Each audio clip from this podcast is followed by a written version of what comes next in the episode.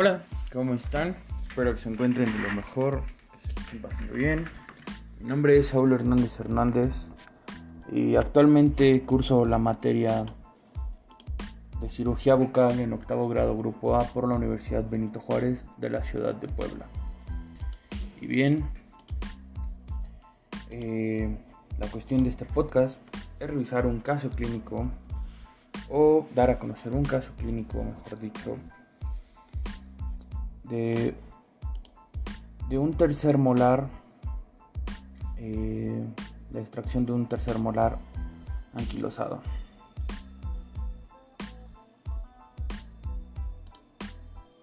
Y bien, un tercer molar anquilosado, pues prácticamente es poco común y más en el caso de que el diente se encuentre erupcionado. Eh, no por ende, a continuación voy a presentar un caso clínico de un tercer molar inferior izquierdo anquilosado, eh, producto de una carie avanzada en un paciente femenino de 42 años de edad, que fue extraído a través de, de una exodoncia quirúrgica y se realizó una revisión literaria para conocer pues, los aspectos más importantes de esta patología, como son su clínica, tratamiento este, más adecuado y posibles complicaciones. Bien, eh, la paciente femenina de 42 años de edad, presente de la Ciudad de México, eh, en su primera cita acude a la Facultad de Odontología de la Universidad Nacional Autónoma de México, debido a que se presenta una gran pérdida de la corona clínica del tercer molar izquierdo, ya mencionado, causado por una carie pues, avanzada. La paciente refiere no, padecer ningún dolor eh, para el momento de la consulta ni haber tomado ningún medicamento antes de asistir a la consulta. Sin embargo, fue por su voluntad propia eh, la paciente aporta radiografías panorámicas en la que se observa una imagen radio, radio opaca compatible con la porción radicular del órgano dentario 38 y en la que se evidencia la ausencia de espacio de ligamento y la función de hueso que en dichas raíces, corroborando una anquilosis del mismo. Eh, bien, en la primera cita se, se realizó una historia clínica eh, está de inicio, fecha de inicio el 9 de diciembre del 2014. Y en los antecedentes familiares y hereditarios presenta que el abuelo materno presenta diabetes, igualmente con el padre y el abuelo paterno. Eh, la, madre la abuela materna presenta epilepsia y el padre, el abuelo paterno, también presenta enfermedades renales, aparentemente todos los demás familiares sanos, igual que ella. Su frecuencia de cepillado es una vez por día. Utiliza hilo dental de vez en cuando, así lo refirió la paciente.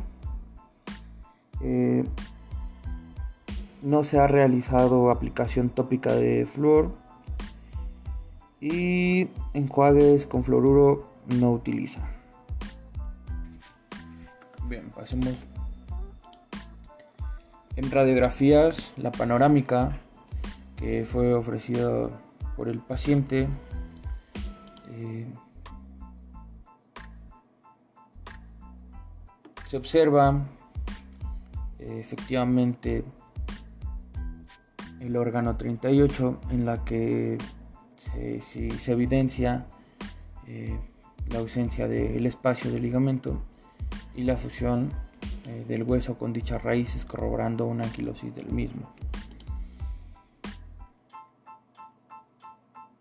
Con el examen clínico intraoral se corroboró la ausencia de la corona clínica del órgano 38.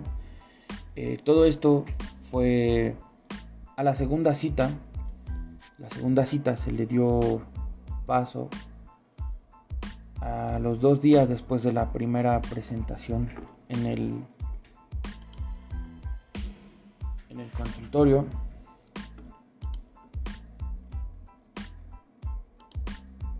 Eh, después de la realización de la historia clínica del paciente, en la que nos evidenciamos que no tiene antecedentes personales, patologías heredofamiliares de importancia y, conociendo los beneficios y, posibles complicaciones, se realiza la exodoncia quirúrgica del órgano dentario 38.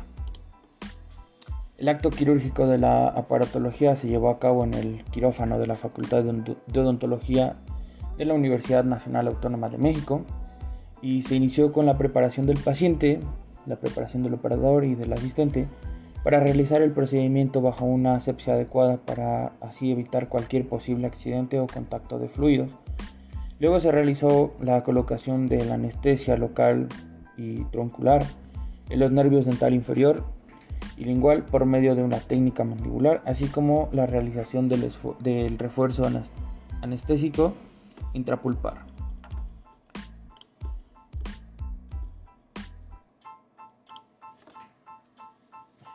Se procede al inicio del acto quirúrgico llevando a cabo la sindemostomía del paciente para después eh, realizar una incisión a nivel de la tercera molar con fin de levantar el colgajo mucoperióstico, frestoneando con una descarga a nivel del reborde hacia distal con la finalidad de aportar una mejor, un mejor campo de visibilidad y de facilitar la tracción del colgajo.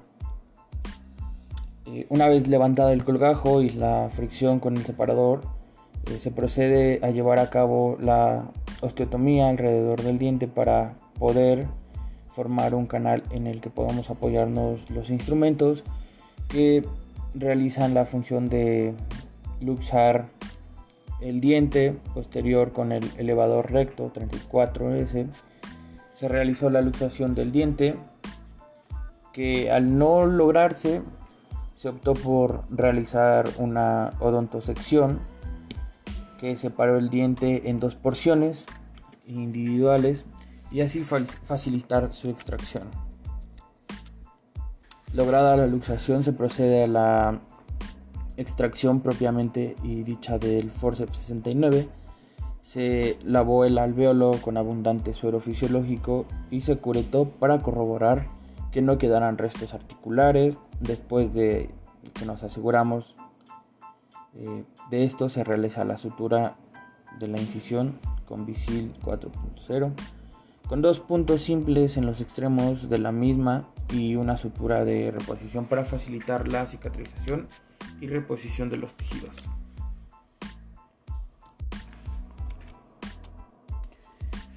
10 eh, días después de que la paciente acude a consulta, después del tratamiento de la extracción de la tercera molar 38, eh, vuelve a acudir a consulta para el control postoperatorio, eh, evidenciando que no hay ningún cambio de simetría facial, ni dolor, ni cambios de color, ni inflamación en, los que se en lo que respecta a lo intrabucal. Se observa